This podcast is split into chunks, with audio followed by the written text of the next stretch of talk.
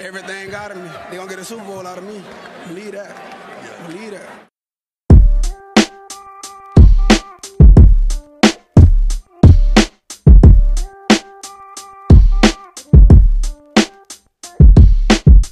Willkommen zu Talk Like a Raven, dem Podcast rund um die Baltimore Ravens.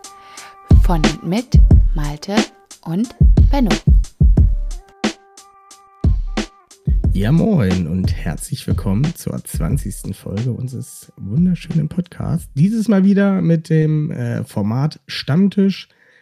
Leider aufgrund äh, kurzfristiger Absage nur zu dritt, aber wir machen das Beste draus. Wir haben unseren Experten dabei, ähm, unseren Draft-Experten, der uns immer zur Seite stand mit Tat und Rat. Oliver, moin Oliver. Hallo, Servus. Und wen man natürlich absolut nicht vergessen darf, ist das Herz und die Seele dieses Podcasts, meine Wenigkeit. Und das Gehirn, bin ich auch. Und natürlich äh, meine bessere Hälfte, Benno. Moin, Benno. Grüße. Eigenlob stinkt ja bekanntlich Ja. nicht so sehr. Aber wenn dich sonst keiner lobt, dann musst du es halt alleine machen. Ist schon in Ordnung. Ist so, ist so. Ich habe Ja. nicht, ich hab nicht mehr so viel Freude bei mir. Heute quasi Ja, ähm, Stammtisch light. Genau, Stammtisch light heute, aber wir, es wird trotzdem gut. Für Ja, die Leute, die jeden unser Stammtischformat noch nicht kennen, wir, ich werfe ein paar Fragen in den Raum, ähm, keine große Vorbereitung und ähm, ja, man redet sich quasi frei von der Seele, ähm, was man dazu denkt und man diskutiert dann halt so ein bisschen darüber. Ähm, aber bevor wir dahin gehen, haben wir irgendwelche News? Hm, wüsste ich jetzt aktuell nicht. Trikotnummern Trikotnummern, vergeben worden, aber sind jetzt aber war noch beim letzten Mal schon, ne? Ist ja auch egal. Ach, weiß ich. Das Einzige, was man dazu sagen kann, dass die Wide Receiver der Ravens, die wirklichen Wide Receiver der Ra- Ravens, jetzt die Nummern von 11 bis 16 tragen. Und Hey, Miles Boykin. Nicht so viel, nicht so viel Disrespect gegenüber Miles. Ja. Ja, okay, okay. Miles, wir glauben an dich. Aber du musst erstmal deine Nummer wechseln. Auf die 19. Die 19. Weiß ich nicht. Wer geht denn 17? Ah, okay. Dann halt die 17. Das sich genauso mit ins Ausschießen.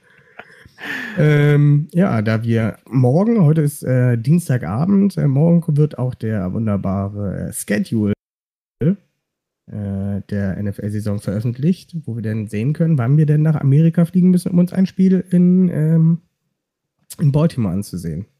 Mhm. Ja. Schauen wir mal. Gut, dann starten wir einfach direkt in den Stammtisch rein. Außer ihr wollt irgendwas sagen? Nein? Gut. Ja, wie kannst du Ähm, das tragen zum Podcast? Bitte? Wie kannst du das tragen zum Podcast? Ja, ist egal. Alles gut. New England Ähm, mögen wir nicht. Buh. Bitte was? Was? New England mögen wir nicht. Buh. Ach so, okay. Ja. Ähm, wie fandet ihr den Draft und seid ihr zufrieden? Von Benno weiß ich schon.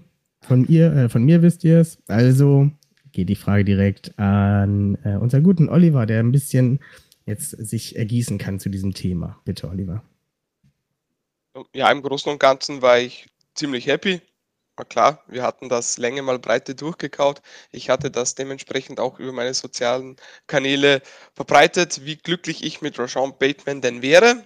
Und nachdem das der erste Pick der Ravens war, war natürlich schon mal große Feierlaune. Ich hoffe, ihr erinnert euch daran, was wir ausgemacht hatten, dass wir uns ein Trikot bestellen. Ich hoffe, dies gilt noch, ja, auch wenn die Nummer 12. Moment.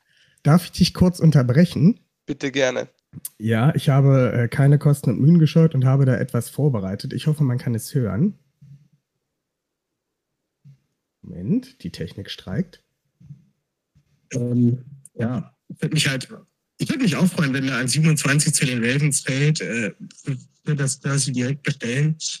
Ähm, ja. Ka- Wenn wir den an 27 nehmen, kaufst du es mir? Ja, da- dann kaufen wir alle drei. Ja, dann kaufen wir alle drei, kommen uns alle drei ein. Ein Bacon, dass wir in Oliver nicht teilen uns in Maltes rein. Ja, irgendwie so, das finden wir gut. Dankeschön, Größe M.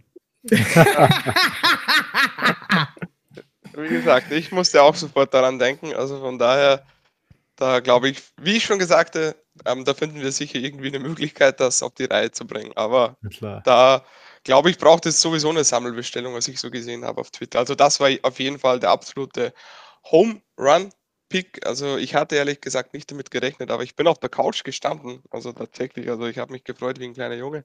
Bin ja auch nicht so groß, also von daher passt das. Ähm, mit Owe kann ich auch ganz gut leben. Habe ich hier noch ganz groß getönt. Weiß ich nicht, ob die Ravens den nehmen werden wegen der Production. Aber das ist natürlich ein Überathlet, ja, der auch sicher in dieses Blitzing-Scheme gut passt, weil er sicher viele 1 zu 1 Situationen bekommt, auch unblocked durchkommen kann. Und da passt dieser Motor, dieses Speed, dieser Hustle passt da sicher gut rein. Wäre jetzt vielleicht nicht meine allererste Wahl gewesen.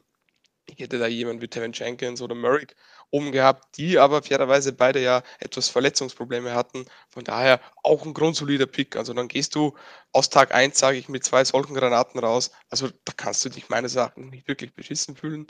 Ja, das große Loch dann bis zu den nächsten Picks, das, das, das tat schon weh, ja. Das hast du viele gute Spieler vom Bord gehen. Von daher wäre ich auch jetzt nicht beleidigt gewesen, wenn die Ravens dann zurückgetradet hätten. Aber dafür braucht es ja immer zwei. Und das hat sich halt nicht ergeben. Und dann auch, ja, wie gesagt, der Ben Cleveland-Pick, der gibt sehr viel Sinn. Der passt sehr gut ins Scheme, der ist nasty, der ist powerful. Also das wundert mich nicht. Brandon Stevens, ganz ehrlich, hatte ich zu diesem Zeitpunkt nicht gesehen. Ich habe ihn, ich habe da was gelesen davon, ja, und habe auch gesehen, dass er ziemlich freaky getestet äh, testete und auch nur zwei Jahre Erfahrung hatte. Habe aber ganz ehrlich, ich habe es nicht gesehen. Habe mir dann versucht, äh, Cut-Ups zusammenzusuchen, findest du auch ganz wenig, also nur so Defense gegen Offense, so 20 Minuten Videos. Ja, sie sprechen davon, ihn als Safety spielen zu lassen. Ich habe ihn keinen einzigen Snap als Safety spielen lassen, echt nur Man, Press Man Coverage oder mal Cover Free. Er spielt sehr physisch, hat ja auch, glaube ich, 219 Pfund, also die physischen Veranlagungen passen. Das ist ein Project, also das war für mich definitiv ein Reach. Aber wie gesagt, ich kann nichts dazu sagen, da die Ravens werden sich da ihre Gedanken dazu gemacht haben, aber der Pick überraschte mich definitiv. Ja, und Dave Ree, klar, Wallace hatte ich auch gesagt, das wäre ein geiler Spieler für die Ravens. Der Double Dip auf Wide Receiver war der nötig? Ja, nein, können wir drüber streiten, aber das war einfach ein massiver Value-Pick. Sean Wade, ja, das gleiche. In Runde 5 kannst du das Risiko eingehen. Der kann Nickel spielen, da kann Javon Young eben gegebenenfalls ersetzen oder zumindest die Verletzungen ausbeugen, wenn sie denn da sind. Von daher gibt auch das sehr viel Sinn. Du hast einen zusätzlichen Pick für, die, für, für nächstes Jahr mitgenommen. Ja, Hayes und Mason. Gut, zu Mason habe ich auch nicht gesehen, ich habe nur gelesen. Ersetzt er vielleicht Ricard, kann ich es verstehen. So machte mir auch etwas Kopfschütteln, aber von mir aus. Oh, und Hayes, der kann, der kann Sam Linebacker spielen, der hat Erfahrung, einen Courage zu droppen. Ganz auffallend, wie viele Spieler davon Team-Captains waren. Wade, Mason, Hayes, Wallace, Stevens, alles Team-Captains. Also das war ziemlich faszinierend. Alles krasse Athleten, bis auf Wallace. Ja, alle mit einem ziemlich guten Relative Athletic Score.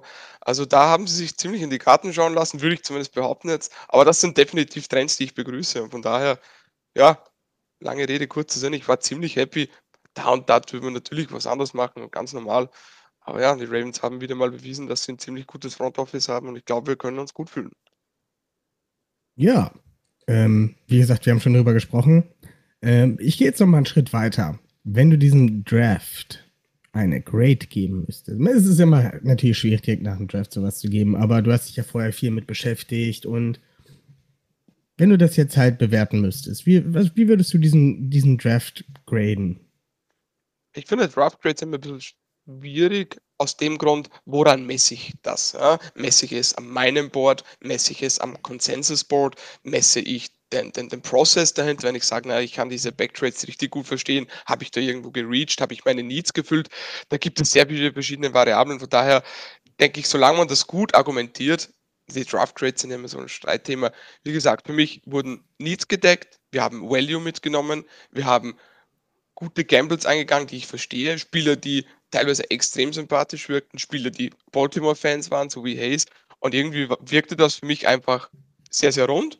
Und von daher würde ich da, keine Ahnung, so eine 2 Plus oder so abgeben. Hatte das auch auf Twitter so geschrieben. Und wenn denn ein Darius Washington, undrafted Free Agent, der ein, einer meiner Main Crushes war, den Kader schafft, dann würde ich vielleicht sogar eine 1 Minus hergeben weil ich glaube, dass sehr viele Lücken gestopft wurden, sehr viele Langzeitinvestments gemacht wurden. Und von daher, so, so in die Richtung würde mein Draft Grade gehen.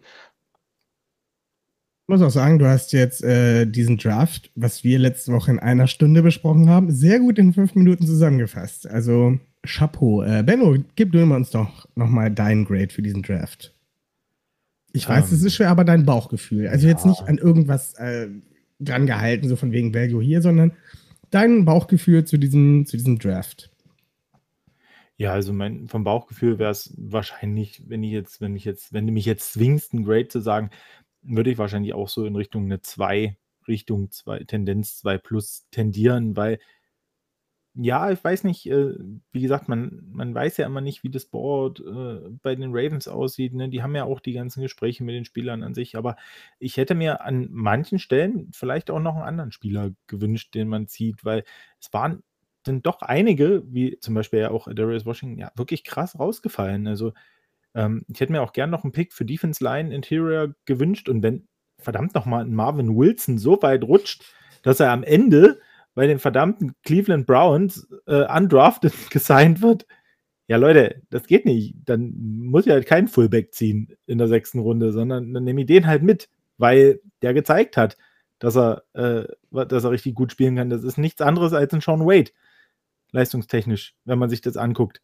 Und der hätte richtig Value gehabt und der hätte richtig Entlastung gebracht und, ähm, und Rotationen, gerade Interior D-Line, wo man perspektivisch ja ein bisschen was machen werden muss. Also man macht, was man, wo man 1, 2, 3, perspektivisch auf jeden Fall was machen muss in den nächsten Jahren. Und da wäre so ein Marvin Wilson, denke ich, äh, ein ziemlich guter Pick gewesen. Das fand ich ein bisschen schade. Ansonsten bin ich soweit auch ganz zufrieden. Ja, da gehe ich auf jeden Fall mit dir mit. Äh, ich habe mir noch aufgeschrieben, äh, wen hättet ihr lieber im Jersey gesehen, wenn ihr jemanden tauschen könntet von den Picks, die wir hätten? Wen würdet ihr tauschen? Ähm, Oliver, bitte. Ich mochte ja den, den Ben Cleveland Pick ganz gerne, aber als wir da dran waren, habe ich irgendwie so, so richtig auf Quinn Miners gehofft, weil ich den einfach noch einen Tick höher hatte, weil ich geglaubt hatte, halt einfach diese Versatility Guard und oder Center spielen zu können. Ja, wie gesagt, das ist jetzt nicht, dass ich den, den Pick hasse oder so. Habe auch noch mal heute den, den Podcast von den Ravens von um, The Launch heißt das, angehört, wo Eric da Costa ganz explizit davon gesprochen hat, dass sie in den letzten zwei Jahren großen Wert auf Spieler legten, die in großen Colleges waren, einfach weil diese Covid-Situation sehr viel Unsicherheit brachte. Ja.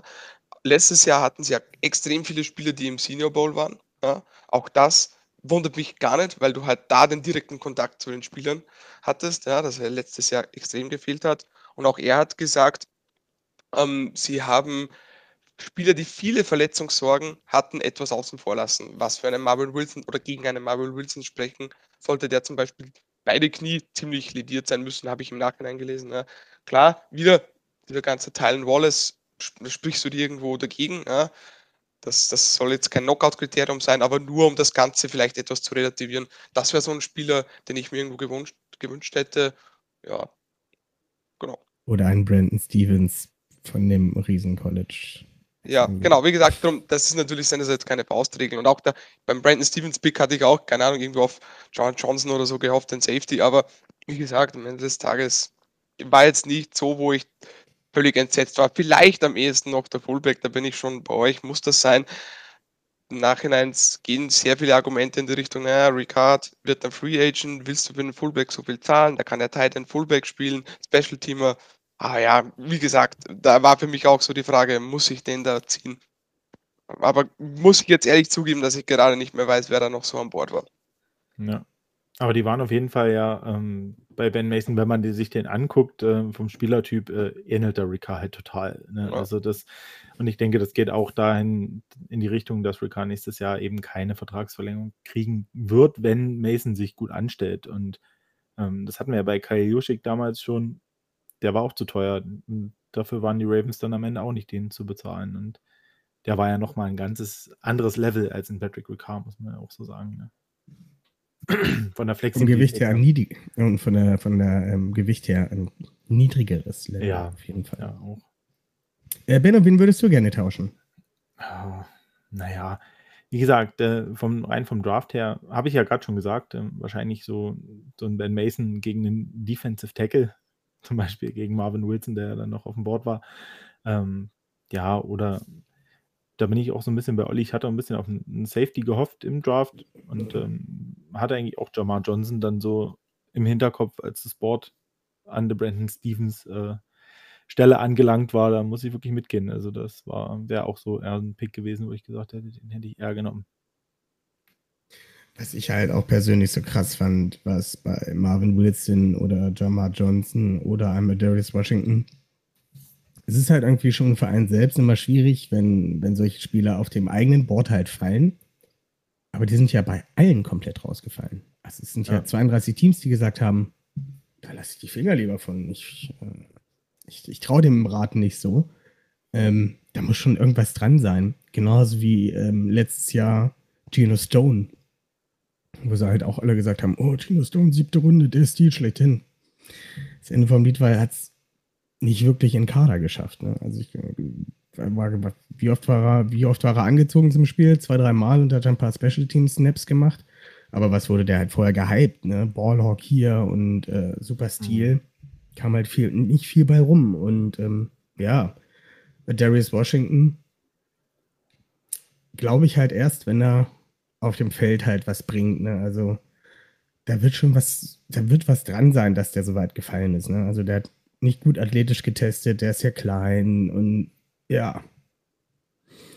Werden wir sehen, werden wir sehen. Ich würde auf jeden Fall, also mein, mein Top-Tausch wäre Ben Mason gegen äh, Stone Forsyth, den Tackle von, ähm, von den Florida Gators. Ähm, nicht jetzt so auch mit dem Hintergrundgedanken, dass wir einen Alejandro Villanueva gesigned haben. Aber die Ravens können halt O-Liner entwickeln. Und Villanueva ist halt auch schon 32. 32 oder 31? Ja, oder wird 32? 32. Ähm, nimm so einen Stone Forsyth mit rein, der hat Upside, ähm, ist ein Riesentyp. Entwickel den ein, zwei Jahre und du hast halt direkt neun, also halt wieder, wieder einen Right Tackle, den du halt direkt wieder ähm, starten lassen kannst. Für ein Jahr. Bevor du dann bezahlen musst, wenn er sich gut anstellt. Zwei, zwei Jahre. Zwei Jahre. Ich weiß nicht, ist es ähm, dann in der sechsten Runde, kriegen die auch vier Jahresverträge, oder? Ich meine, es kriegen alle. Yes. Wonach sich das, ja. Na gut. Hast du zwei Jahre. Ja. Und dann kann er nach einem Jahr sagen, ich bin Left Tackle und dann vertradet sie ihn halt wieder für den Second Ich verstehe das Problem nicht.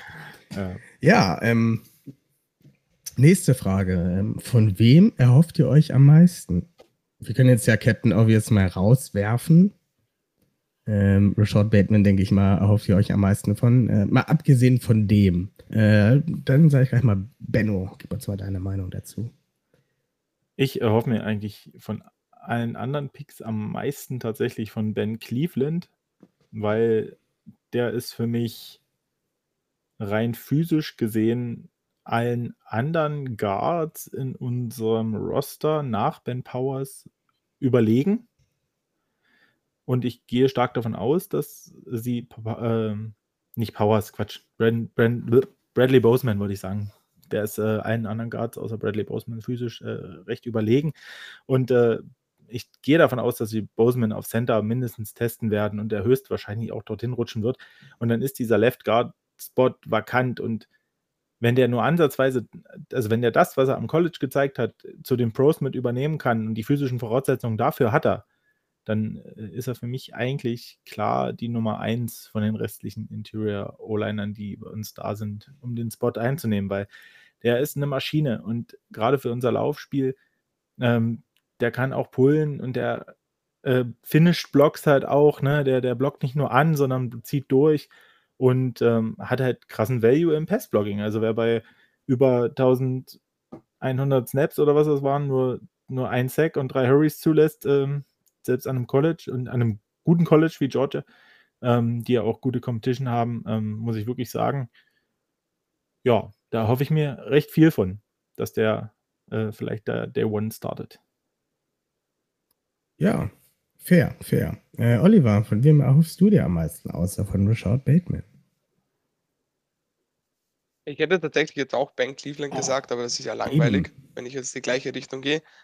Ähm, von daher sage ich natürlich, den zweiten Captain Obvious Pick ist das Odafe Owe. Einfach für First Round Picks sind die Hoffnungen immer groß. Ja. Und wie gesagt, der Edge Room ist relativ dünn. Kann natürlich sein, dass da noch jemand kommt in der Free Agency, also dass da in der Free Agency, dass noch ein Wettsigning kommt. Ja, aber der wird seine Chancen kommen. Die Ravens rotieren da sehr viel durch. Und wie vorher schon gesagt, der hat die Fähigkeit hier als Blitzer eingesetzt zu werden, weil er eben ein absoluter Freak ist. Ja. Wie gesagt, wenn der seine 5, 6, 6 hat ja, und einige Tackles for Loss, hat nämlich auch der Costa nochmal explizit erwähnt, dass er ein sehr guter Laufverteidiger und Edge-Setter ist, wo ich durchaus zustimmen würde. Und wie gesagt, die Ravens können das. Die können sogar Defensive Ends, Outside Linebacker entwickeln. Das haben sie bewiesen in den letzten Jahren. Und wenn sie da im ersten Jahr schon die Früchte ernten, ja, das hoffe ich schon, dass er zumindest das eine oder andere Big Play zeigt und dadurch ja nachhaltigen Impact auf die Defense hat, weil das wird es brauchen. Ja. Das wird es definitiv brauchen. Das wissen wir. Die Ravens erzeugen über das Scheme Pressure, aber müssen trotzdem irgendwann heimkommen. Die, die haben vielleicht keinen Spieler, der 10-6 hat, ja, aber wenn wir drei, vier Spieler haben, die 5 oder 6-6 haben, dann glaube ich, ist die Defense sehr, sehr gut gewappnet. Und da hoffe ich, dass Owe in diese Sphären ungefähr ja, hochwachsen kann. Ja, in Owe hätte sich, glaube ich, auch kein, besseren, kein besseres Team aussuchen können. Ähm, war halt guter Run-Defender. Das kann er direkt zeigen und ansonsten wird er, denke ich mal, auch viele One-on-Ones äh, freigeschemt bekommen wo er dann halt auch durch seine Athletik überzeugen kann, um zum Quarterback zu kommen. Oder halt auch äh, das Tackle Follows zu bringen. Ähm, ich erhoffe mir tatsächlich am meisten von einem Sean Wade. Den Pick mag ich sehr gerne. Ähm, hat halt Outside nicht überzeugt, aber Inside war der sehr stark. Tavon Young schafft es halt partout nicht, gesund zu bleiben und ähm, ich, ich, ich, ich glaube tatsächlich, dass der auch ähm, ja schon eine größere Rolle direkt zu Anfang der Saison spielen kann. Äh, wird ja auch so ein bisschen gemunkelt, dass man den auch als äh, Safety benutzen kann. Ja, und natürlich mit dem, mit dem ähm, ja, Tevin Young-Ding im Hintergrund glaube ich schon, dass der äh, relativ zeitig zeigen wird, was er im Slot und als äh, Safety bringen kann. Also ich erhoffe mir sehr viel von dem. Alejandro Villanueva ist da. Denkt ihr, dass wir im nächsten Draft auf Right Tackle gehen sollten? Oder glaubt ihr, wir sind jetzt erstmal richtig schön abgesichert? Ähm, Benno, du als O-Liner hast da bestimmt eine gute Meinung zu. Ja, also Villanueva ist ja auf jeden Fall ein sehr konstanter Spieler, also was auch seine Gesundheit angeht auf dem Feld. Also der hat ja auch ein paar Jahre weniger ähm, Belastung, sage ich jetzt mal, äh, auf, ähm, sage ich jetzt mal, professioneller Sportebene. Ich meine, der hatte sicher seine Belastung auch in seinen äh, Einsätzen in Afghanistan, wo er, äh, oder wo er auch war, äh, von der Army aus. Ähm, aber sein Körper ist halt vielleicht noch nicht ganz so verbraucht wie von anderen, die jetzt quasi durchgängig äh, auf äh, hohem Level spielen. Deswegen glaube ich auch, dass der gesund bleiben wird und ich glaube auch, dass der, wenn Stanley noch nicht fit ist, erstmal links starten wird und dann äh, auf rechts rüberrutscht. Und ich äh, hoffe mir von dem schon, dass er diesen Zwei-Jahres-Deal erfüllt und dass er auch uns dort einfach eine solide Basis gibt und dass vielleicht auch so ein Tyreek Phillips, äh, Tyree Phillips hinter ihm gut lernen kann, der ja auch ein Tackle ist und der sich einfach auch noch steigern kann. Und ich denke, wir sollten auf jeden Fall nächstes Jahr einen Tackle mitnehmen im Draft, weil das ist nie verkehrt weil die Tiefe brauchst du und perspektivisch. Aber ich finde eigentlich, mich bin eigentlich mit dem Villanueva Signing bin ich super zufrieden. Also ich glaube, weiß nicht, ob ihr das äh, Interview gesehen habt, sein, sein äh, Begrüßungsinterview. Ich finde, wie, wie sympathisch kann bitte ein Spieler sein? Also er ist ja wirklich total bodenständig, der ist, der hat auf alles eine fundierte Antwort, eine solide Meinung zu Sachen. Ähm, einfach einen richtig krassen Umgang, guten Umgang, so und, und wirklich auch nicht abwertend, auch gegenüber seinem Ex-Team irgendwie oder sonst was, wirklich ähm, alles. Also ja, er hat halt ja. gesagt, er hat halt gesagt, ja, er findet es nicht, äh, nicht so cool, wenn äh, Leute auf TikTok dann tanzen oder so. Ähm, aber das ist ja selbst das hat er ja sehr trotzdem noch irgendwo wertschätzend formuliert. Also er hat es nicht so gesagt, ja, weißt du, dämlichen Wide Receiver. Außer Tanzen konnten sie nicht viel auf der Reihe bringen für meinen ganzen Passblocking-Snaps, die ich da geleistet habe. Das hat er ja so nicht gesagt. Ja. Ne? Und äh, ich finde, das ist, der bringt auch nochmal so eine gewisse Führungsmentalität mit. in, in die Line. Und das ist, glaube ich, ganz wichtig. Das ist auch ein großer Punkt, den ich, den ich an ihm schätze dort. Und ja, und ich freue mich einfach äh, auf ihn und ich denke, der wird uns auf jeden Fall eine solide, äh, soliden Tackle für zwei Jahre geben. Und dann wird man sehen, was passieren wird. Also es ist jetzt nicht der größte Need, wenn die Gesundheit stimmt nächstes Jahr, aber dass man nochmal einen mitnimmt im Draft, denke ich, das sollte nächstes Jahr dann angepeilt werden. Fair. Oliver, was sagst du?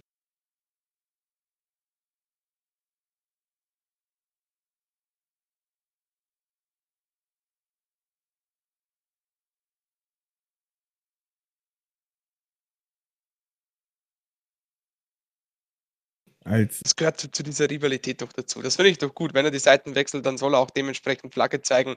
Und ja, einfach etwas Öl ins Feuer gießen, das, das gehört dazu. Das fand ich schon cool. Und ich glaube, die meisten Steelers-Fans, die, die wollen das ja auch. Die wollen, dass die, die Rivalität lebt. Ja. Von daher passt das auch. Wie gesagt, wenn man schauen, wie er sich auf Right Tackle schlägt, hat er mehr oder weniger seine ganze Karriere als Left Tackle verbracht.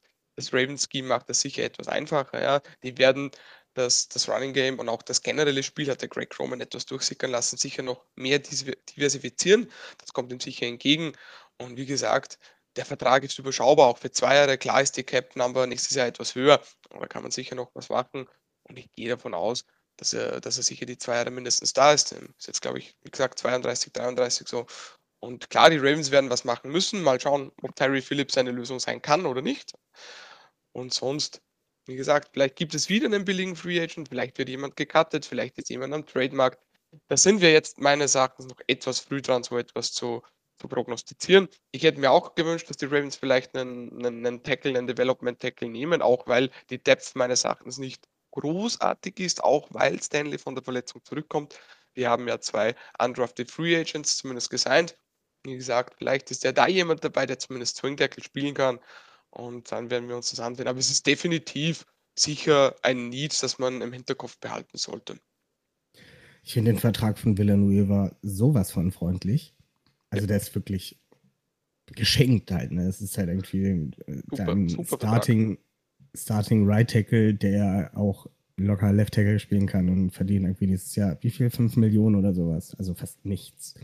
Ja. Und irgendein anderes Team hat auch einen anderen Tackle gesigned, ich weiß nicht, wer zu, zu, zu einem Jahr und irgendwie für neun oder zehn Millionen. Naja, die, die Colts, Eric Fischer. Eric Fischer geholt. Stimmt, Fischer war das für ein ja. Jahr, der halt irgendwie noch verletzt ist für, ja, neun oder zehn Millionen sind das, ne? Der ist halt noch, der ja. ist noch verletzt, ähm, ist nur für ein Jahr da und ja, kriegt dann halt einfach mal seine neun bis zehn Millionen und äh, Alejandro Villanueva, der jahrelang als Left Tackle gestartet ist und äh, ja, nicht verletzt ist, nicht schlimm verletzt ist, bekommt halt die Hälfte von dem. Aber naja, das, muss, äh, das müssen die Colts für sich selbst entscheiden. Ähm, was denkt ihr denn? Wird noch ein High-Class Free Agent Signing kommen oder machen die Ravens Ravens Sachen und nehmen sich noch ein paar Millionchen mit in die Saison, um eventuell die ein oder andere Verletzung aufzufangen, beziehungsweise noch äh, den Kader in gewissen Stellen zu vertiefen? Also ich rede jetzt natürlich vor der Saison, ob da noch ein High-Class-Signing kommt. Weil wir haben jetzt auch noch 9 Millionen oder 10 Millionen übrig. Ja, äh, Benno, bitte. Hm. Ja, also ich denke, so ein Veteran Pass Rusher würde uns schon noch ganz gut zu Gesicht äh, stehen. Auch jemand, der wirklich die Stärken im reinen Pass Rush hat. Ähm, Justin Houston ist ja da der Name, der schon oft gefallen ist, der auch zu einem Visit schon da war. Ähm, hast immer noch ein bisschen hm, ein bisschen Tiefe in der, in der Veteran-Klasse. Hast ja auch noch einen Melvin Ingram, der noch unsigned ist. Du hast noch einen Ryan Kerrigan, der unsigned ist. Am Ende muss ich ganz ehrlich sagen, klar, Justin Houston würde mir rein, was die Pass-Rush-Skills angeht, am besten gefallen. Ich, äh, mir würde aber an sich auch ein, Melvin Ingram oder ein Ryan Kerrigan schmecken, weil die äh, Erfahrung haben, weil die äh, gezeigt haben, dass sie Druck auf den Quarterback ausüben können, dass die Pass rushen können. Und ja, von daher ich gehe davon aus, dass sie noch einen Veteran adden werden. Also, und ich denke, dass es einer von den dreien werden wird. Wenn ich mich da gleich einschalten kann, darf. Ich glaube, es wird ein, es, also ich habe so das, das innere Gefühl in mir, dass es Ryan Kerrigan wird. Der, der passt halt irgendwie so. Das ist so ein, wie Derek Wolf halt irgendwie. Der ist halt irgendwie nicht so splashy. Der spielt immer gut, legt immer seine Zahlen auf. Ich meine, Ryan Kerrigan hat auch in seiner Karriere teilweise sehr gute Zahlen aufgelegt. Es ist dann halt so einer, der kommt dann so im Training Camp, äh, ja, Ryan Kerrigan hat noch keinen Vertrag, kommt mal auf ein Visit vorbei und geht dann halt irgendwie mit einem Vertrag über ein Jahr und drei Millionen wieder weg. Kann ich mir halt gut vorstellen. Bei so jemandem. Ich hoffe, der bleibt dann für einen Vertrag von ein, drei, äh, für ein Jahr mit drei Millionen, geht nie wieder weg. Also. Ja. Der muss ja erstmal Sachen packen, Koffer packen. Der muss mit seiner Familie gucken, wie er das mit dem Umzug macht. Das funktioniert so nicht. Wenn du zum Visit kommst, bleibst du da und der Rest wird Washington nach Baltimore, das sollte gehen, oder? Ja, ich denke natürlich auch wieder. Kannst du mit dem Zug fahren. Vielleicht muss er mal auf die Toilette nochmal danach. Mein Gott. Mein Gott. Aber das wäre halt so für mich wieder so ein typisches Ravens-Ding. So, einen- so einen kleinen, ruhigen, der aber eigentlich gute Production hat. Ähm, ja, und dann halt wirklich für ein, für ein ganz kleines bisschen Geld kommt, weil ich nicht denke, dass ein Justin Houston, wenn er nicht viel Geld haben wollen würde, dann hätte er schon unterschrieben. Und ich glaube, der wird sich jetzt nochmal ein bisschen austesten auf dem freien Markt und sagt sich vielleicht, naja, mal gucken, wer sich so im Training Camp verletzt und äh, vielleicht bietet dann noch irgendjemand mehr. Und ich glaube, ein Ryan Kerrigan ist halt so ein Typ, der sagt, okay, Baltimore, ich, ich, ich kann in Washington wohnen bleiben. Oder halt wo auch immer wohnen. Ich kann in Washington wohnen bleiben und halt- fahre halt einfach eine halbe Stunde länger zum Training. Ähm, und äh, der sich dann, der ist halt auch irgendwie an diesem Punkt in seiner Karriere, wo er es halt nur noch auslaufen lässt und eigentlich noch was im Tank hat. Ich, ich glaube, der, der wird's, der wird's, ich hab's im Gefühl. Äh, Oliver, was denkst du? Noch ein High-Class-Signing für die Ravens? Ja, das sind auch sicher die Namen, die, die ich jetzt als erster am Schirm gehabt hätte, habe ich ja vorher schon mal kurz angerissen, das Thema. Houston wäre natürlich sportlich gesehen der beste, der beste Spieler, der noch am Markt ist, das sehe ich definitiv so. Bin aber bei dir, wenn sie denn dringend haben wollten oder zumindest finanziell schon Näherungswerte erreicht hätten, dann wäre da vermutlich schon was passiert. Ich denke, der macht das sicher klug und wartet noch ein wenig und sagt entweder, ich kann irgendwo noch absahnen und Starter sein oder ich schließe mich einem Contender an, kann jetzt für die Ravens sprechen, kann für eine andere Mannschaft sprechen. Ich glaube, die Finanzen sollten da sein. Wir haben noch etwas Cap Space da. Klar, die ganzen Rookies müssen noch unterschrieben werden. Etwas Puffer hat man gerne, aber die Ravens haben ja so gut wie gar keinen Vertrag bisher restrukturiert und das sind ja Spieler wie Stanley, Humphrey, Tucker, die relativ leicht struktur restrukturiert werden und wo du die Kanne ja nicht wirklich weit die, die, die Straße runterkickst, weil das sind ja Spieler, die die Langzeit, sage ich mal, Stützen sind. Das wäre jetzt nicht irgendwie wieder dieses Brandon Williams-Thema. Von daher glaube ich, finanziell sollte man da genug Spielraum haben, auch einen Justin Houston unterschreiben zu können. Aber ich bin bei dir, Kerrigan war auch der Name, der ich irgendwie im Kopf hatte, einfach weil, ja, dann bekommst du vermutlich um ein Drittel von dem Preis und kann dir halt trotzdem irgendwie gefühlt 60 bis 70 Prozent von der Production geben. Und das, und gleichzeitig würdest du Spielern wie, wie Owe jetzt nicht ganz so den Weg verbauen. Und ich glaube auch von einem Kerrigan oder einem Ingram, der mit den Verletzungen vielleicht etwas billiger werden könnte, von denen kannst du genauso viel lernen. Und andererseits würde ich einfach noch vielleicht warten, einige Wochen jetzt nach dem Draft, können ja noch Cuts kommen bei anderen Teams, die sagen, okay, wir müssen selber irgendwo etwas freischaufeln, Spieler, der irgendwie, keine Ahnung, eine dicke Cap-Nummer hat. Von daher kann es ja sein, das ist auch ganz üblich, dass im Mai, Juni dann noch Spieler frei werden, sei es in den letzten Jahren jemand wie Crabtree gewesen oder so, oder dann sagst, gut, da Ja. sind die Ravens natürlich ganz vorne dabei. Siehe Vielleicht Chicago. da ja noch was. Ne? Die haben da jetzt ihren, wen, Charles Lino oder wie der heißt, den, Ja, den genau. Tackle auch noch äh, gecuttet gehabt. Also, puh. Was? Ja, wenn Wenn da vielleicht irgendwo noch ein hast- Safety kommt, ein billiger Safety, denn um 2, 3 Millionen Ja, so also Malik Richtung Hooker ist auch noch so ein bisschen auf meinem Schirm irgendwie, dass der vielleicht dann doch noch mal irgendwie. Der ist aber gefühlt nirgendwo auf dem Schirm, ne? Also, Ja, das sind auch sicher die Verletzungen. Und vor allem Ja. jetzt in der Covid-Zeit, glaube ich, noch schwerer zu, zu evaluieren. Ich habe gehört, äh, Earl Thomas hat auch noch keinen Vertrag irgendwo unterschrieben. Wir hatten das Ja. bei, dem, bei, dem, bei dem Draftboard schon. Das gibt schon einen Grund, warum solche Spieler noch nirgendwo unterschrieben haben, wie beim Draftboard. Es gibt Gründe, warum Spieler fallen, es gibt Ja. Gründe, warum Spieler noch nicht unterschrieben haben. Ja, man hat sich das bei Earl Thomas ja immer versucht, so ein bisschen schön zu reden. Ich meine, die Geste, die er damals äh, der Seahawks Bank zugeworfen hat, war schon nicht die feine englische Art. Und das Fairerweise- machen. Dieses Buzzword Earl Thomas, da gibt es ja auch noch immer die Geschichte mit diesem ja, Settlement, das er da bekommen könnte, das die Ravens ja noch nicht eingebucht haben, mehr oder weniger. Hm. Sprich, da hat man irgendwo gar keine Insight, was da passiert. würde da wirklich nochmal was schlagend werden, würde sich der Cap Space ja auch nochmal dramatisch nach unten bessern. Ich glaube nicht, dass das Worst Case von 10 Millionen eintreten würde, aber ich glaube schon, dass die Ravens das noch etwas im Hinterkopf haben, dass sie da einfach etwas Puffer haben. Darum, wie gesagt, wäre ich überrascht, wenn die Ravens hier wirklich nochmal ganz dick auf den Putz hauen. Aber sie haben sicher die nötige finanzielle Flexibilität, um da auch, sag ich mal, vermeintlich große Namen noch unter den Kehrt zu bringen.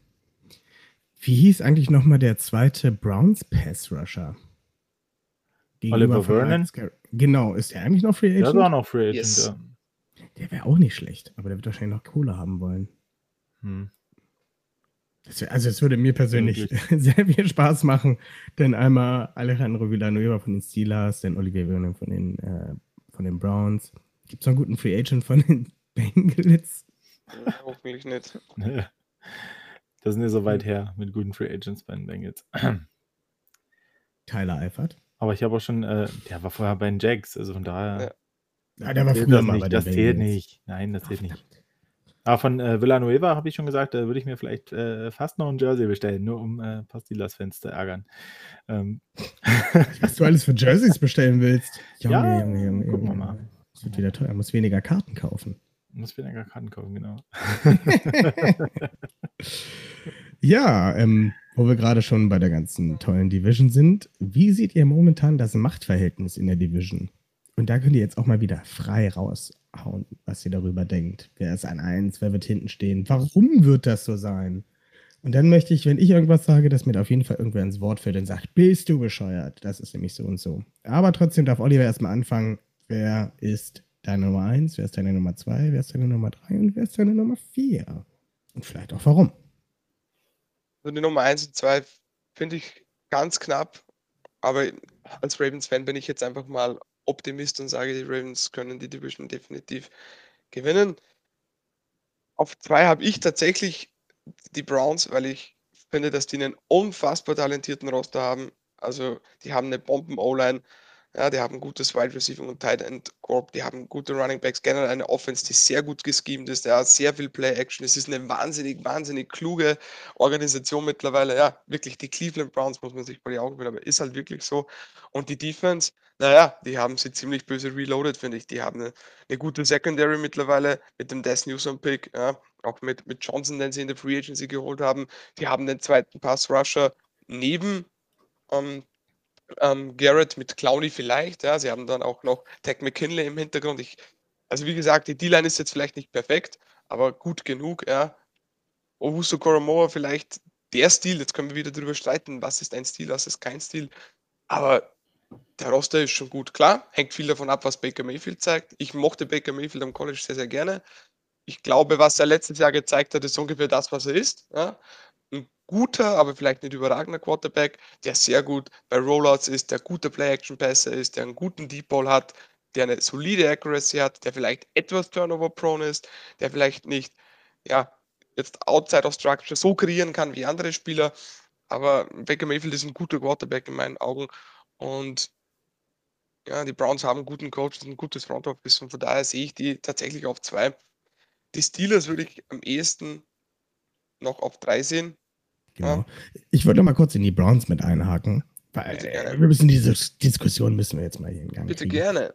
Ähm, sehe ich bei den Browns ähnlich und das, ich glaube, das Einzige, was denen gerade so ein bisschen im Weg stehen kann, sind A, Verletzungen, dass sich halt irgendwer verletzt und B, dass die Zusammenstellung in der Defense sich einfach nicht so auszahlt oder dass die halt Probleme haben, sich aufeinander einzuspielen. Ich meine, die Secondary ist nahezu general überholt, bis auf Denzel Ward und äh, Greedy Williams, der aber auch mehr verletzt ist als, als gesund. Und ich hoffe tatsächlich, dass wir nächstes, nächste Saison sehr früh gegen die Browns spielen können. Oder spielen werden, damit wir halt nicht äh, gegen eine uneingespielte Defense spielen können. Ähm, mit der D-Line gebe ich dir auch recht, das könnte natürlich auch besser sein. Jetzt natürlich, wo sie Sheldon Richardson ähm, rausgeschmissen haben. Der war auch so ein, so ein Berg in der Mitte, der gut gegen, gegen, ähm, gegen den Run war. Was natürlich nicht verkehrt ist, so jemanden in der D-Line zu haben, wenn man gegen die Ravens spielt. Ähm, ich sehe da tatsächlich auch die Browns als großen Kontrahenten der Ravens. Sehe ich genauso wie du als Ravens-Fan, sehe ich die sehe ich die Mannschaft oben. Ich bin auch immer so ein bisschen kritisch, wenn ich mir äh, den, den Roster der Ravens angucke und sehe mir das dann an und denke mir so, auf Linebacker könnte man eigentlich, also da gibt es schon bessere. Oder D-Line, ja, okay, du hast schon Calais Campbell und Derek Wolf, aber da gibt es auch schon bessere. Das Ding ist aber, dass die Ravens auch wieder so einen richtig gut ausgeglichenen Kader haben, sei es in der, in, in der Defense, mittlerweile auch in der Offense. Ähm, ich habe immer so ein bisschen das Gefühl, als ob ich das ein bisschen negativer sehe. Ich weiß nicht, ob ich, weil ich die Spieler besser kenne und was weiß ich, bei, bei den Browns halt mehr die Namen kenne, anstatt das eigentliche Spiel, aber ich habe, ich muss sagen, ich habe ein bisschen Schiss vor den Browns dieses Jahr. Ich glaube, die können richtig, richtig mean werden. Vergiss aber nicht Faktor C bei den Browns, der Baker da noch Mayfield. reinspielen kann. Baker Mayfield. Stimmt. Stimmt, stimmt, stimmt. Auch Baker Mayfield ist natürlich dann, ja, der kriegt halt seine Rollout-Plays, damit er nur ein halbes Feld lesen muss und ist, der, der bleibt, glaube ich, auch ein bisschen hart hinter seinen Erwartungen. Ähm, spielt uns natürlich auch nur in die Karten, ne? Also die, das meine ich auch wirklich nur, äh, dass die Option halt besteht, dass er halt auch wieder sehr inkonstant spielt. Das hat er halt dann am Ende äh, vorletzte Saison ja auch gezeigt, ne, dass es nicht unbedingt äh, geht. Und ähm, da bin ich auch gespannt, wie er sich, äh, wie er sich entwickelt. Aber wenn er die äh, Entwicklung beibehalten kann, die er jetzt genommen hat letztes Jahr, dann wird es auf jeden Fall ein, spaßiges Rennen um Platz Der 1. spielt, ja, der spielt ja auch in einem Quarterback-freundlichen Scheme. Und, aber es, es zeigt ja auch, die, die Browns haben ihn auch noch nicht verlängert. Ne? Also Ja. die 50 Option gezogen. Ich meine, bei Jackson ist es jetzt tatsächlich, glaube ich, Hope oder Top. Jetzt haben sie ihm jede Menge Wide Receiver an die Hand gegeben und jetzt sagen sie halt, okay, Junge, zeig uns, dass du passen kannst, dann kriegst du auch deine.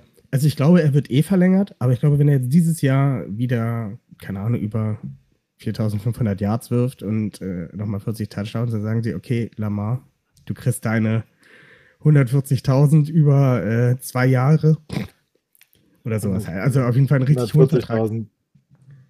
Ja, das war jetzt natürlich extrem übertrieben, aber ihr wisst, was ich meine. Also, wenn er halt wirklich jetzt richtig überzeugt dieses Jahr, dann kriegt er halt einen richtig fetten Vertrag.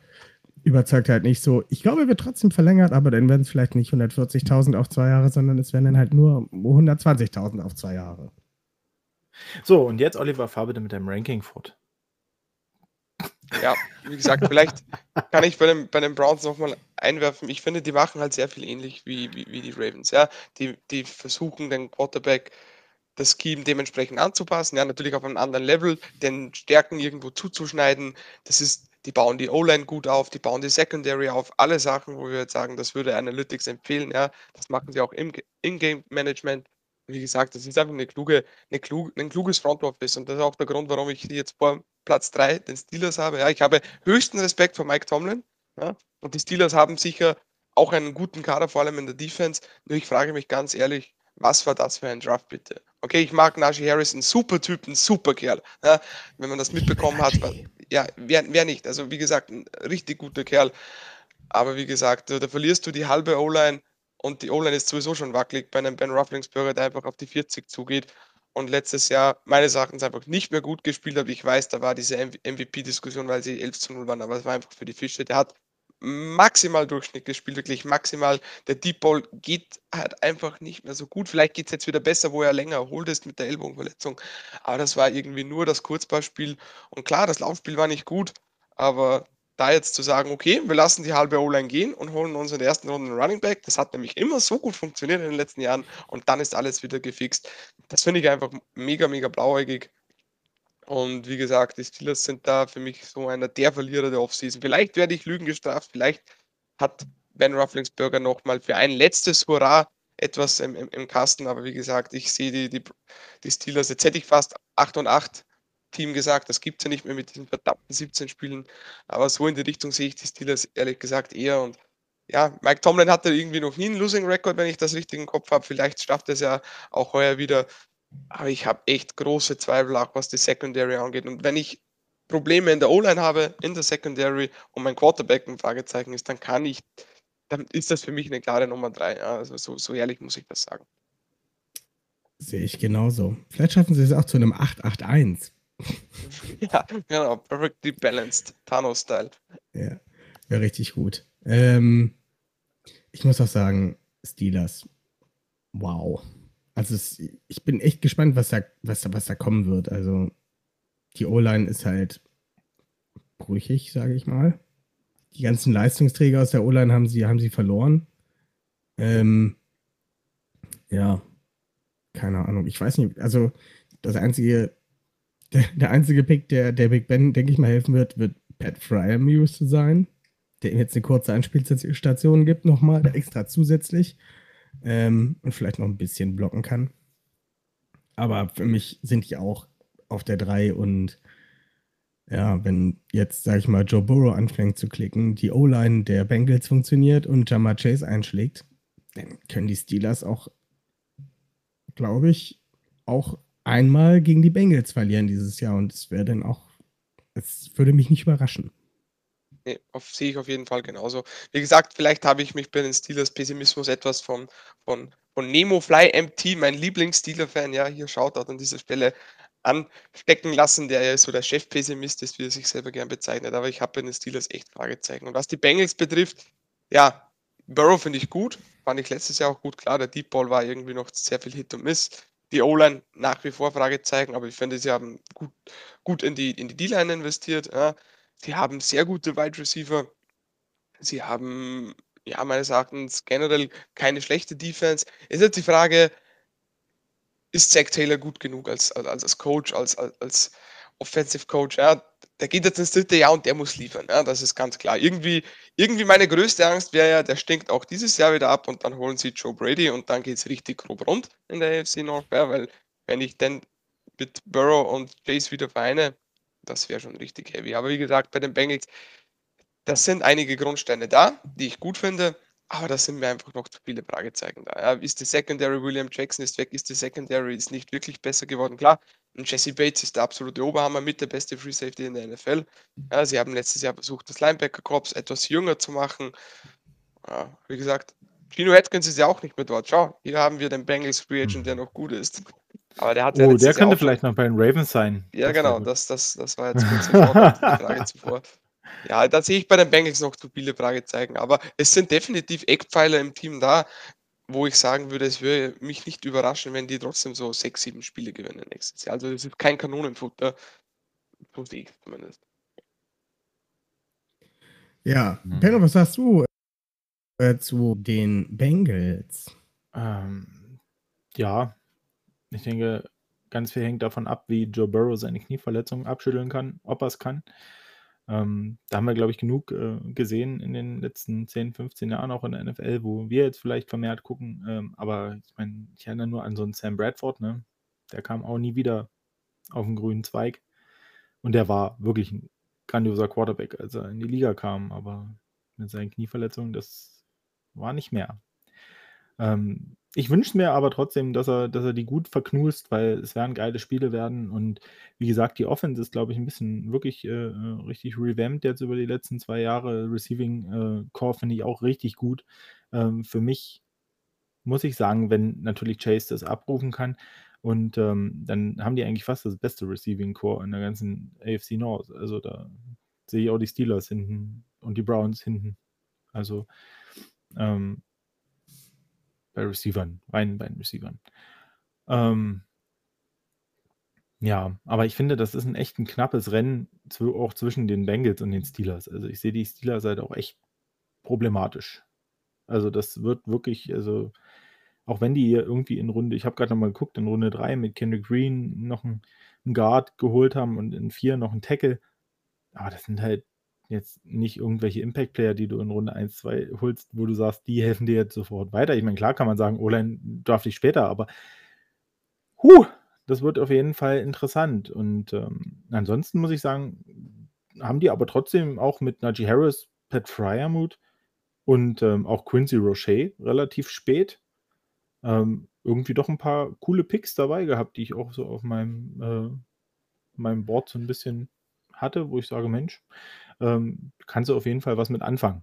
Also das sind, ähm, glaube ich, ganz gute, ganz gute Jungs. Aber ich sehe die trotzdem äh, mit den Bengals um den letzten Platz in der Division äh, streiten, wenn Joe Burrow wieder, äh, wieder fit ist und wieder. Die wieder Bengals, die Bengals haben sich auf jeden Fall ziemlich, ziemlich hart an meinen ähm, Defensive Line Edge Ranking gehalten. Das war mir gar nicht mehr so bewusst. Wir haben aber ordentlich zugeschlagen. Ne? Joseph Osai war bei mir mit drin. Cam Sample war mein Sleeper. Tyler Shelven war bei mir auch mit drin. Alle, alle die, glauben an mich. Ja, Darum sage ich, wir haben schon einige ganz gute, gu- gute junge Spieler in den letzten Jahren geholt. Bei Ja. den Steelers möchte ich vielleicht noch kurz ergänzen. Die Steelers haben letztes Jahr lange so gut gespielt, oder zumindest war der Rekord lange so gut, weil die Defense halt bombastisch war. Aber wer kann dir versprechen, dass die Defense heuer wieder so gut ist? Und klar, kann, kann man nie sagen, aber Defense war halt in den letzten Jahren nie so stabil wie eine gute Offense. Das ist halt auch statistisch bewiesen. Und letztes Jahr war es halt mit die beste. Und lass die halt, keine Ahnung, die sechst, siebte, acht beste Defense sein.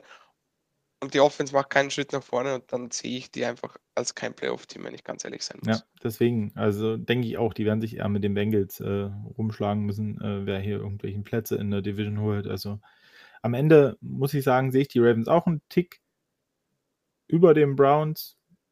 Ähm, aber es ist wirklich schwer.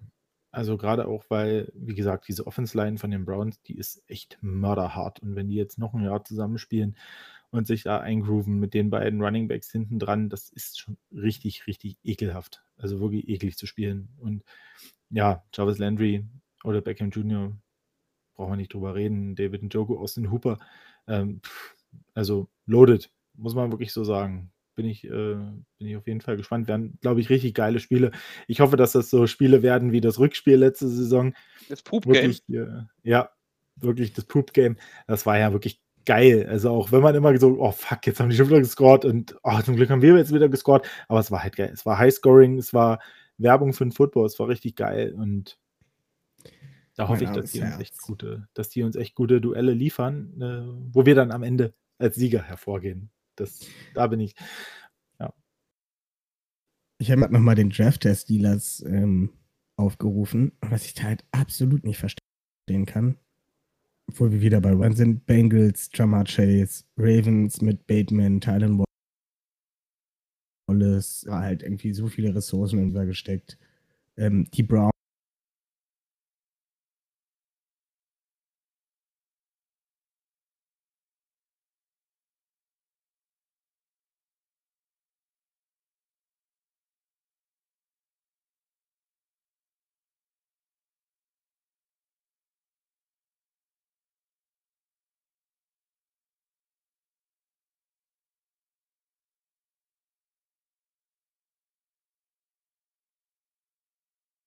mit Bengals gegangen. Ich glaube sogar, ja. Ja. Ja, Ja, Hayden einer- sollte noch dort sein, aber Nelson dürfte zu den Bengals gegangen sein. Also mit Mike Und- Hilton, den haben sie resigned. Ja, Hilton, sorry, wer Hilton war der, der Hilton bei den weg, Bengals ja, war. genau, ja, stimmt. stimmt, Hilton, sorry, ja. mein Ja. Fehler. Also, Ja, also ich, ver- ich verstehe das nicht. Hayden ist jetzt auch nicht mehr der Jüngste. Und ja, dann holen die sich einfach mal keinen Cornerback.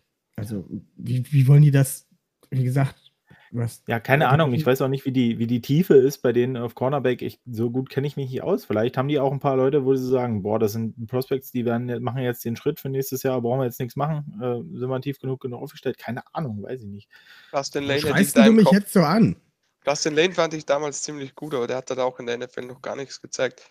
Hm. Vielleicht hatten sie sich einfach gedacht, okay, wir können keinen Defensive Back scouten, also lassen wir es einfach bleiben und traden vielleicht für jemanden. Also genau die umgekehrte, die umgekehrte Herangehensweise, wie es die Ravens mit den Receivern gemacht haben. Ich hitte so lange, Ja. also ich swinge so lange, bis ich hitte so.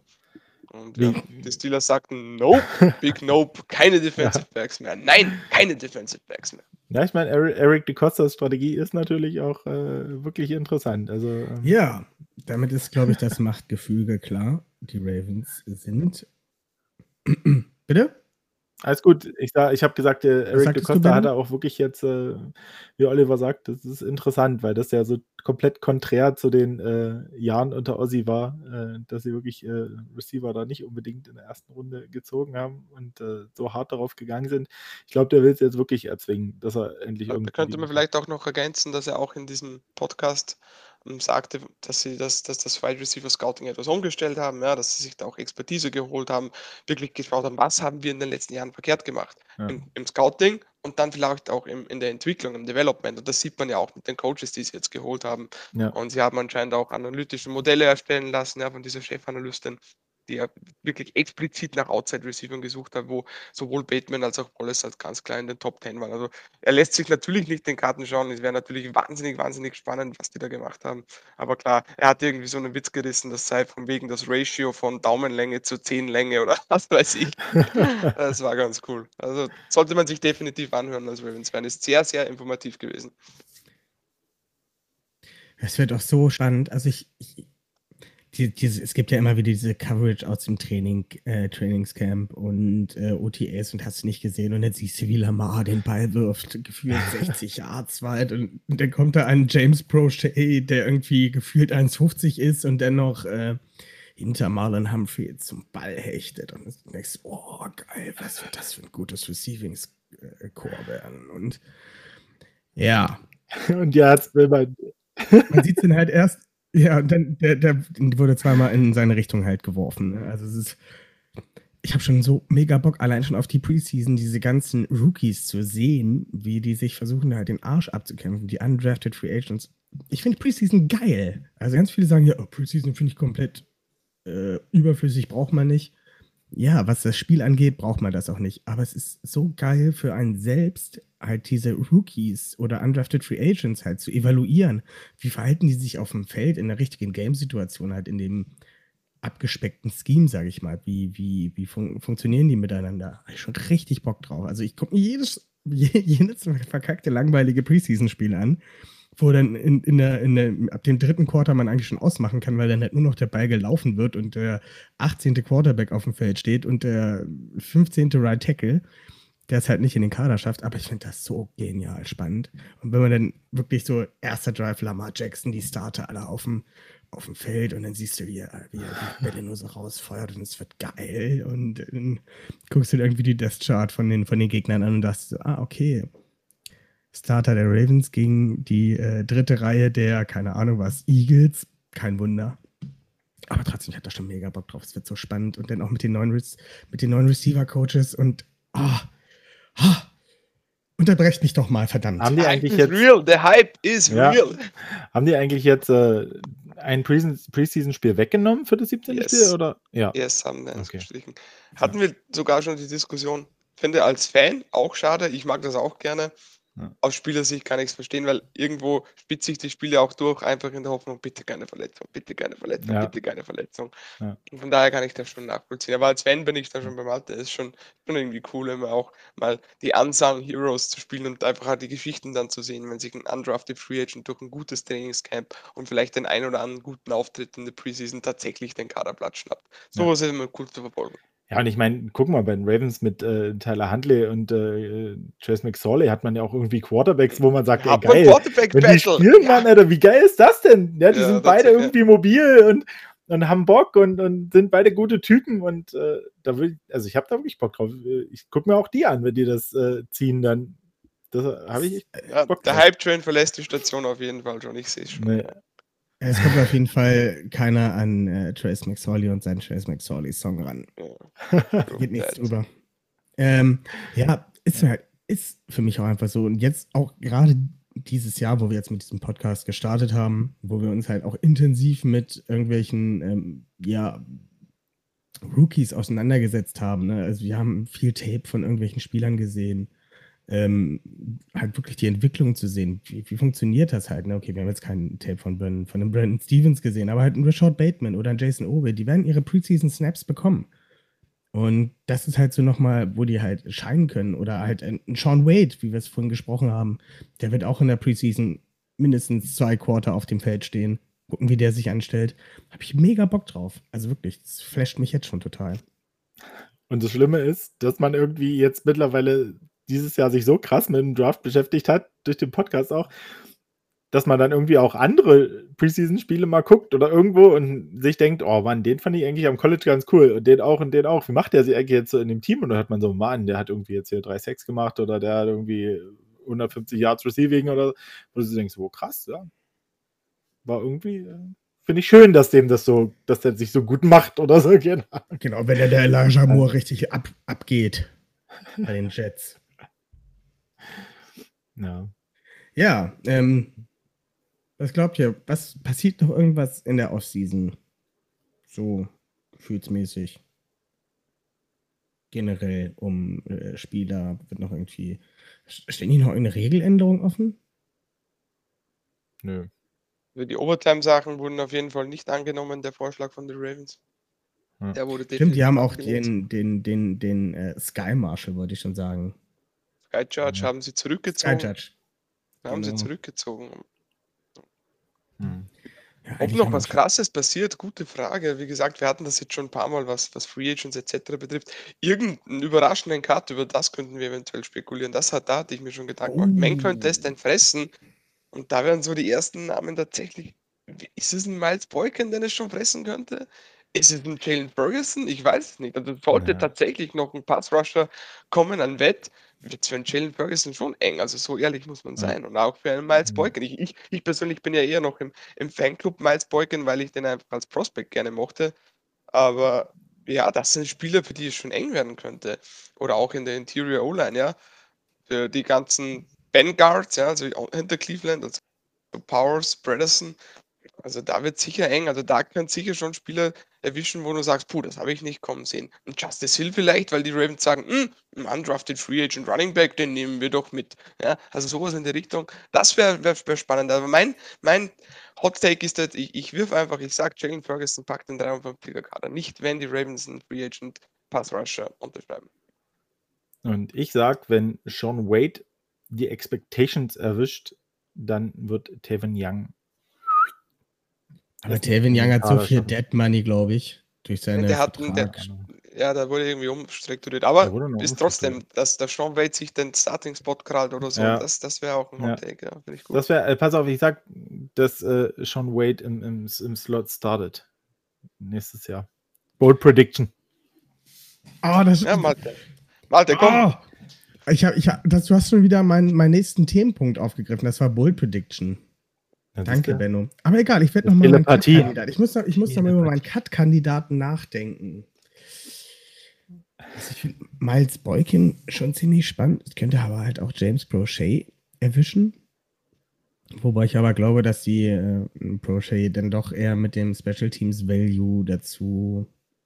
Vielleicht schieben sie auch Miles Boykin auf Tight End und sagen halt, okay, äh, Miles, nimm noch mal 20 Pfund zu und dann bist du Tight End. Wäre auch eine Möglichkeit. Ja, wer könnte gehen, wer könnte gehen, wer könnte gehen. Hm.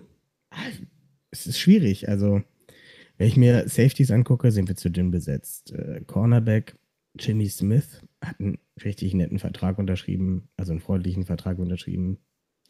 Ähm, wen haben wir noch auf Cornerback? Anthony Everett. Ich aber ganz solide finde. Ich finde, der hat letztes Ja, Jahr gut gespielt als eben. Rotationsspieler. Ja, fand ich, fand ich eben auch. Ja. Das ist auch so ein Typ, dem fehlt die Spielerfahrung. Ne? Also, der kommt jetzt auch in sein letztes Vertragsjahr und Ja. wahrscheinlich wird der Ravens-like dieses Jahr richtig gut sein und nächstes Jahr irgendwo einen guten Vertrag abstauben.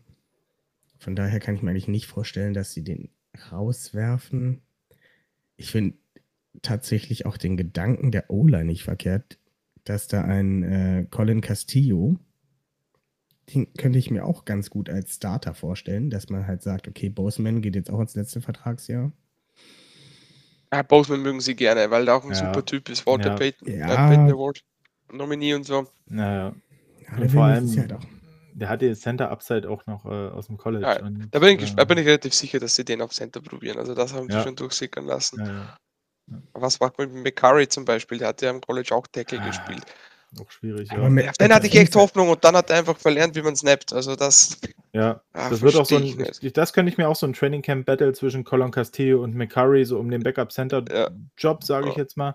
Das ähm, wird auf jeden Fall, das könnte auf jeden Fall auch äh, ein- Aber eigentlich kannst du so jemanden wie McCurry nicht rausschmeißen. Den kannst du halt überall in die O-Line setzen. Ja, das ist, das ist das Ding.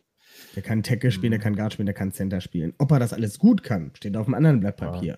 Aber Ja. er kann alle Positionen Bin ich spielen. bei dir. Das, Bin ich bei dir. das ist Gold wert halt, ne? Wenn du, Ja, das ist fair. Ja. Vielleicht machen sie den noch zum Longsnapper. Nee, da haben sie ja einen. Da haben sie doch Ja, einen. stimmt. Äh, Na. Das bin ich auch fast alle ich- Sachen durch. D-Line haben wir noch.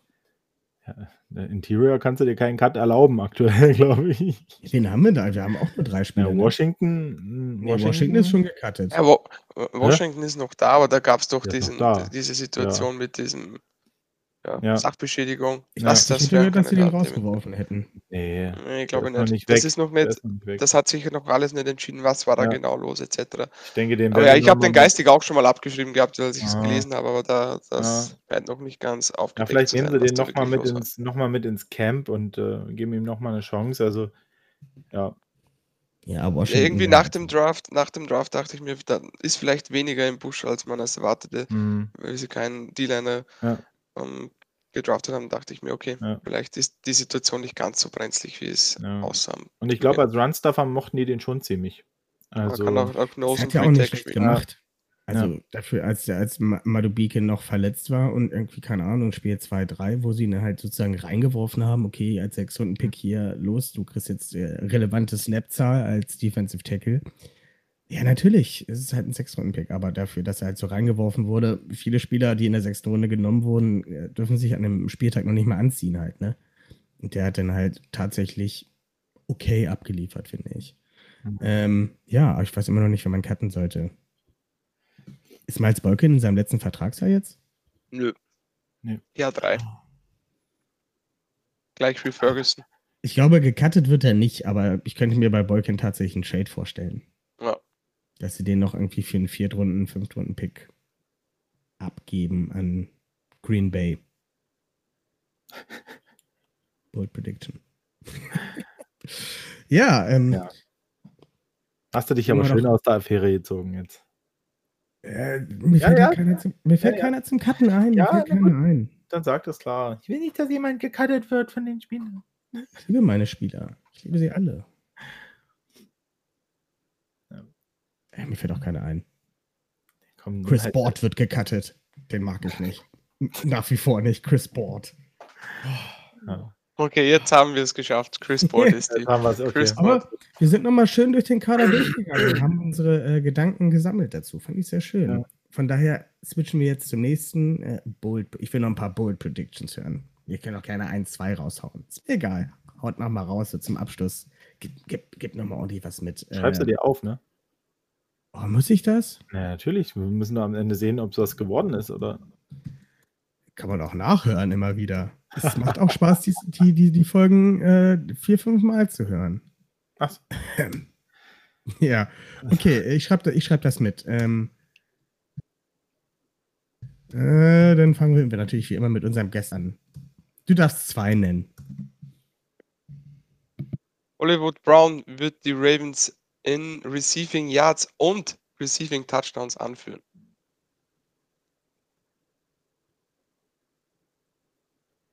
Oha. Hollywood. Ähm, Benno, was sagst du zu dieser Bold Prediction? Glaubst du, das ist. Obwohl, so bold ist das gar nicht. Hm.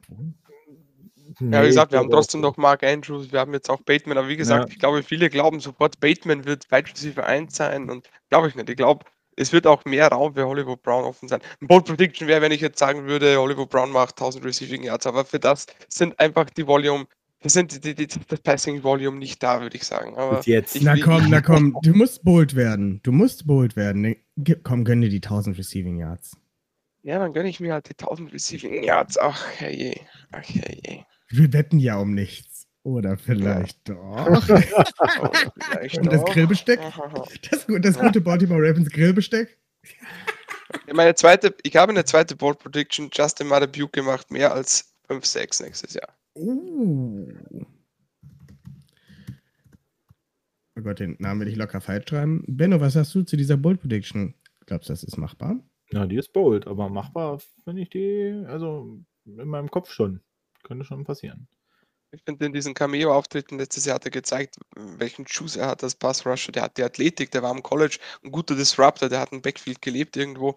Und wie gesagt, der, die, die, die D-Line ist dünn, sage ich jetzt mal, aber du hast trotzdem viele Spieler, die dir irgendwo ein One-on-One oder was frei blocken, sei es jetzt ein Clay Campbell oder ein Derek Wolf. Und wie gesagt, da, da glaube ich schon, dass der richtig heiß laufen kann, wenn er dann fit bleibt. Und von daher, ich mag den gerne, ich mochte den als Prospect gerne. Es war mein Lieblingspick letztes Jahr. Und ich glaube, wenn der gut spielt, heuer, das kann echt ein X-Faktor werden in der Ravens Defense. Fair. Benno, deine erste Bold Prediction. Meine erste Bold Prediction ist, ich sag, ähm, J.K. Dobbins nächstes Jahr 1500 Rushing Yards. Hatte auch kurz überlegt, J.K. Dobbins führt die NFL in Rushing Yards an. Das hatte ich auch kurz im Kopf. Ja, Also von daher. Aber die NFL anführt, das, das, ist mir zu hart. Das, das glaube ich nicht. Dafür muss er die Snaps zum, zu viel teilen. Da ist ja Ja. nicht äh, genug Derrick Henry für. Aber ähm, 1500 traue ich ihm nächstes Jahr zu. Das ist meine erste. Richtig bold wäre es, wenn du jetzt sagen würdest, äh, J.K. Dobbins 1500 Rushing Yards und ist nur Zweiter hinter Lamar Jackson damit. Nein, aber ich gebe dir noch äh, 12 Touchdowns dazu. Zwölf Touchdowns? Weiß Egal wer im Fantasy, wer im? Fantasy J.K. Dobbins jeden einzelnen Draft nimmt, wenn du das, wenn das deine Predictions sind. Also ich hätte schon 1200 Yards bold gefunden, aber 1500 Yards ist schon, ist schon hart. Zwölf Rushing Touchdowns oder Rushing und Receiving Touchdowns? Willst du nicht auch noch Receiving Yards dazu sagen? Komm, wenn du schon dabei bist. Mm. Ja, 400. Mach 500 Receiving Yards, dann hast du die 2000 voll. Habe ich schon überlegt, 500 ist mir fast ein bisschen zu viel. Ähm, Ey, 1500 sind schon zu viel. Also von ach, daher. es, niemals. äh, die Ravens äh, knacken nochmal den Rushing Yard, Single Season Rushing Yard Rekord von vor zwei Haben wir die zweite 6000. Prediction. Ähm, nein, pass auf, ich gebe dir die 500 Receiving Yards, ja. Aber da sind die, dann sind die Yeah. 12 Touchdowns, äh, in, also all. All. Insgesamt. Alles klar. Und deine zweite Bold Prediction? Meine zweite Bold, Bold Prediction ist ähm, Jason Away 8-6. Der heißt Odafe. Ach, Odafe. Odafe. Odafe von der Betonung her. Odafe. Away mit. Äh, Aber 8-6 ist nicht bold. hä? 8-6 findest du bold? Ja, finde ich schon. Also das finde find ich. Dann sage ich dir 10. Sag ich dir zehn. Ah, das ist Sag ich mein dir zehn. Mann, das ist mein Mann. Der wird uns alle, der wird uns alle richtig, richtig überraschen und der wird das richtig, äh, richtig ausnutzen. Aber darf ich da ganz kurz was einwerfen? Wirf was. Was für ein unfassbarer Boss-Move. Du wirst in die NFL gedraftet, jeder nennt dich Chase Snowway und du sagst, hey Freunde, das ist eigentlich nicht mein erster Name. Ich bin ab jetzt Olafay Away. Was für ein unglaublicher Boss-Move. Finde ich unfassbar gut. Richtig guter Mann, richtig guter Mann. Jetzt bin ich noch dran. Na komm, Leute.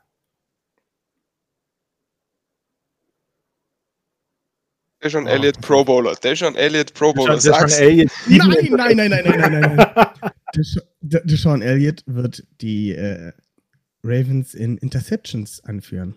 Ja, Finde ich fair. Wie viel? Ähm, mit fünf. Ah, wird nicht reichen. Oh, hallo. Peter, Peters allein macht schon wieder fünf. Von daher. Wieso schon wieder so viel hat er letztes Jahr? Hat er letzte Saison Nein. fünf gehabt? Ich glaube, das Vorletztes hat er gar hat er nicht. fünf gehabt, glaube ich. Oder hat letztes Jahr auch fünf gehabt? Ich weiß gar nicht. Letztes Jahr waren es, glaube ich, drei, oder? Oder drei hat er letztes Jahr gehabt, ne? Ach, ich glaube, vorletztes Deshaun Jahr. Elliott wird mit fünf ins. Äh, Das waren vier. Vier waren es Ah, letztes. Jahr. Naja. äh, Deshaun. Und den brauche ich noch eine. Ja.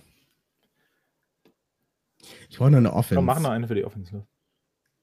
Mm. Wir hatten Lamar noch nicht. Komm, Ja, komm. du hattest vorher schon mal Lamar-Statistiken Ja, genannt. komm, Also hau, komm, hau mal eine. Bold Passing Yards Ja, äh, äh, äh, Prediction raus für Lamar. Los. Ich, ich werde das kombinieren einfach. Komm, über 4000. Über Äh, 4000. kann jemand mal bitte schnell nachsehen, wie viel Passing Yards er 2019 hatte? Oh, das waren dreieinhalb oder so, ne? Ich glaube, vier waren es. Mit einem Spiel weniger. Oh, wir dürfen nicht vergessen, es ist auch ein Spiel mehr nächstes Jahr. Das dürfen wir nicht Stimmt, ja. Auch das reicht, glaube ich. Er hatte, er hatte 2019 hatte er 3127, Ah ja, letztes Jahr du. 2757. Jeweils Okay. 15 Spiele. Lamar wird die 4000 Yards knacken. Passing. 4000 Yards Passing. Wird wiederholt die 1000 Yards Rushing knacken. Ich muss nebenbei tippen, deswegen dauert das ein bisschen länger. Verzeihung. Dass ich das nicht vergesse. Ich bin auch so vergesslich. Ähm, 4000 Yards Passing, 1000 Yards Rushing, plus 40 plus Touchdowns werfen. 40 plus Touchdowns. 40 plus Touchdowns. Oh. Da müssen von den zwölf äh, Dobbins Touchdowns schon sechs Passing Touchdowns sein, äh, dass das wahr wird. Aber das, das reicht mir noch nicht. Das reicht mir noch nicht. 40 plus Touchdowns werfen und, ja, ich sag mal, acht selber erlaufen. Das hört sich nach einer MVP-Kaliber-Saison an. ja, ja, Rein von ja. den, natürlich Volume Stats, schwer zu Ja, sagen, ja. aber das hört Ja. sich schon massiv gut an. Ja. Das ist schon ziemlich bold. Und ich sage noch dazu, dass Rashad Bateman 800 Yards davon bekommt. Aber das schreibe ich nicht auf. Aha. Na gut. Ja, in Hollywood die 1000, das äh, kommt ja hin dann. Ja. Ja, Andrews nochmal Dobbins 900. 500 braucht er noch. Auch 500, ja klar. Ein Prochet, Ja, einen Catch für ja. 4 Yards, dürfen wir auch nicht vergessen. Oder für minus zwei. Ein Screen. Verdammt. Und Miles Boykin nicht mehr da zum Blocken. Oh Mann. Wir dürfen Devin Duvernay nicht mal vergessen. der auch da ne? ah, Spannend. ja. Spannend. Ja, ich habe das aufgeschrieben. Ich werde das mal eben abspeichern. Ich kenne mich doch. ja. Macht er eine Wiedervorlage für äh, nächstes Jahr, wenn der Schedule raus ist, nach dem letzten Spieltag. Der, der Es geht dabei um, die, um das gute Baltimore Ravens Grillbesteck. Okay. Falls jemand trifft, kriegt er, kriegt er das Grillbesteck. Passt perfekt. Wir müssen uns auf jeden Fall noch dann äh, wegen der Sammelbestellung der Rashad Bateman Jerseys äh, zusammentun. Ja. Ich gehe da gleich noch weiter und hole mir noch das OW dazu. Na, du hast ja. Ich hab's ja. Schmeiß ich raus. Ja, denn ähm, bleibt uns auch schon gar nichts mehr anderes zu sagen als vielen Dank fürs Zuhören. Vielen Dank, Oliver, dass du da warst. Bitte gerne, immer wieder. Es ist sehr schön. Wir haben dich sehr gerne bei uns. Ähm, kleine News vorweg. Wir machen eine Woche Pause, da ich nächste Woche ziemlich stark beruflich eingespannt bin und keine Zeit fürs Podden habe, aber dafür die Woche darauf umso härter. Sag's ruhig. Ich habe Ähm, auch keine Ahnung davon, wie man einen Podcast aufnimmt. Also das macht alles Malte. Von daher müssen wir es deswegen komplett ausfallen lassen. Aber wir haben uns schon was überlegt für die Offseason. Wir werden uns vielleicht technisch ein bisschen erweitern. Schwimmen wir ein bisschen rum. Wir haben ein bisschen verspielt bei der ganzen Sache. Ansonsten folgt uns auf Twitter, äh, Instagram, Facebook, äh, ja, Spotify natürlich und äh, Apple Podcast und Google Podcast und Podcast Podcast und Poddy Poddy Podcast. Wie es nicht alles heißt. Ähm, ja, äh, danke, habe ich schon gesagt. Benno, du hast wie immer das vorletzte Wort. Ja, hat echt äh, Spaß gemacht wieder. Ich hoffe, ihr hattet auch äh, Fun mit der Folge. Und ähm, freue mich dann schon auf äh, in zwei Wochen auf die nächste Folge. Bis dahin, gehabt euch wohl, bleibt gesund. Tschüssi. Ciao.